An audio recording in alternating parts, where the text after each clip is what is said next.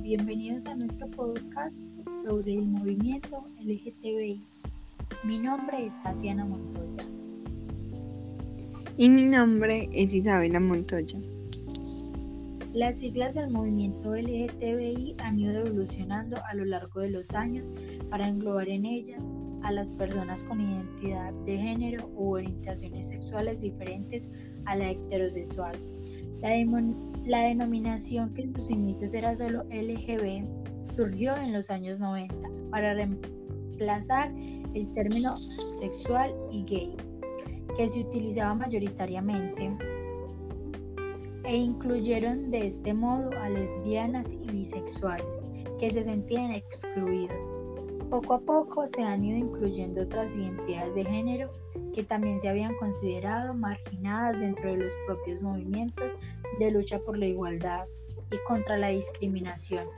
De este modo surgieron las más comunes denominaciones LGBTI, aunque en muchas ocasiones se pueden ver algunas otras variaciones como LGTBQ, LGBTP, LGBTA, LGTBQIA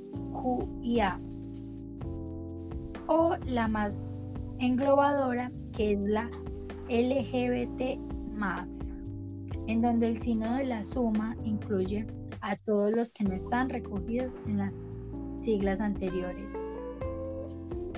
Bueno, las siglas tienen el siguiente significado. Lesbianas son aquellas mujeres que se sienten atraídas, ya sea sentimental como afectiva, romántica o sexualmente, por una persona de su mismo género. Gays son los hombres que se sienten atraídos por una persona de su mismo género. Bisexuales son aquellos que se sienten atraídos románticamente, afectivamente o sexualmente por otras personas, independientemente de su género. Un sentimiento que no tiene que suceder necesariamente al mismo tiempo ni con la misma intensidad. transexuales son aquellas personas que se identifican con el género opuesto al que les fue asignado al nacer y se someten a una intervención quirúrgica para someterse a un cambio de sexo.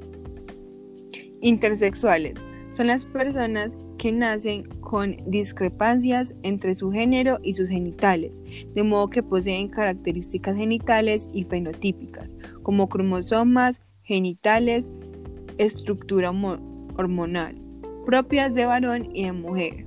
Care son aquellas personas que no quieren clasificarse bajo las etiquetas tradicionales correspondientes a su orientación sexual o identidad sexual. Pansexuales también se les conoce como omnisexuales. Son las personas que se sienten atraídas sentimental, romántica o sexualmente hacia otras personas, independientemente del género que tengan. Asexuales son las personas que tienen nulo o bajo interés en la actividad, en la actividad sexual humana. Podría considerarse como una falta de orientación sexual o una de ellas en un grado de atracción muy bajo. Para la aceptación real de este movimiento LGTBI implica la creación de una sociedad más inclusiva, donde prevalezca el respeto y el apoyo al otro, independientemente de su identidad u orientación sexual, porque todos somos libres e iguales. Muchas gracias por escuchar nuestro podcast.